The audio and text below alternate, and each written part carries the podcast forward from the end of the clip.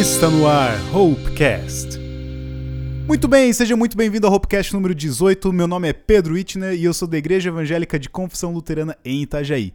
Eu estava conversando com a Sandra, que é a esposa do pastor daqui da igreja. Se você não conhece, se você não participa aqui conosco, e nós estávamos essa semana conversando sobre isso e foi um assunto que me tocou bastante.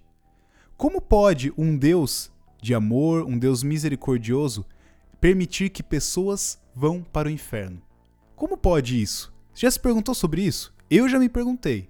Eu já Muitas vezes acabei me deparando com isso e não consegui respostas para responder isso. Nós falamos, nós pregamos, nós comentamos sobre um Deus de amor. Nós tantas vezes já ouvimos falar de que Deus é, na sua essência, amor.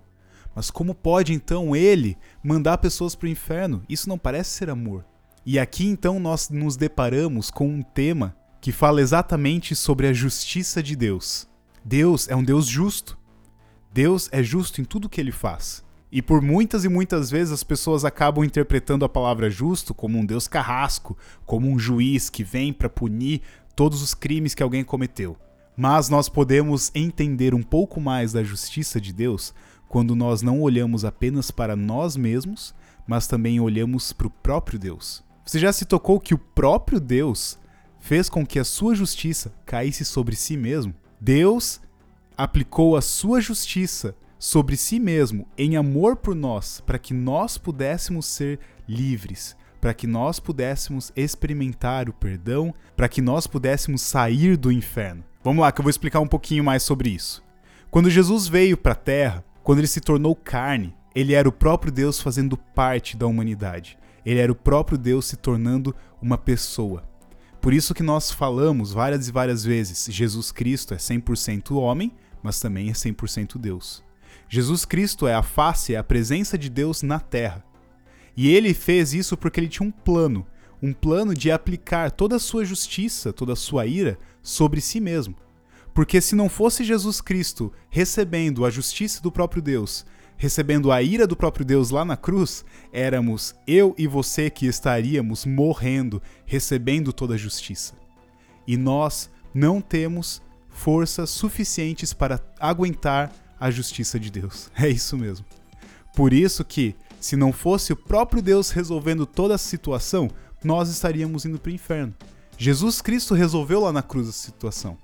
E nós podemos receber perdão de Deus porque Jesus Cristo já fez tudo. Por isso, lá em Neemias 9,17, nós podemos ler: Tu és Deus que perdoa, tu és bondoso e amoroso e demoras a ficar irado. Tua misericórdia é grande.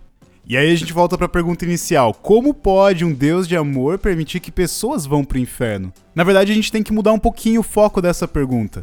Porque se a gente pensar, quem é bom o suficiente para receber o amor de Deus? Nenhum de nós somos dignos do amor de Deus.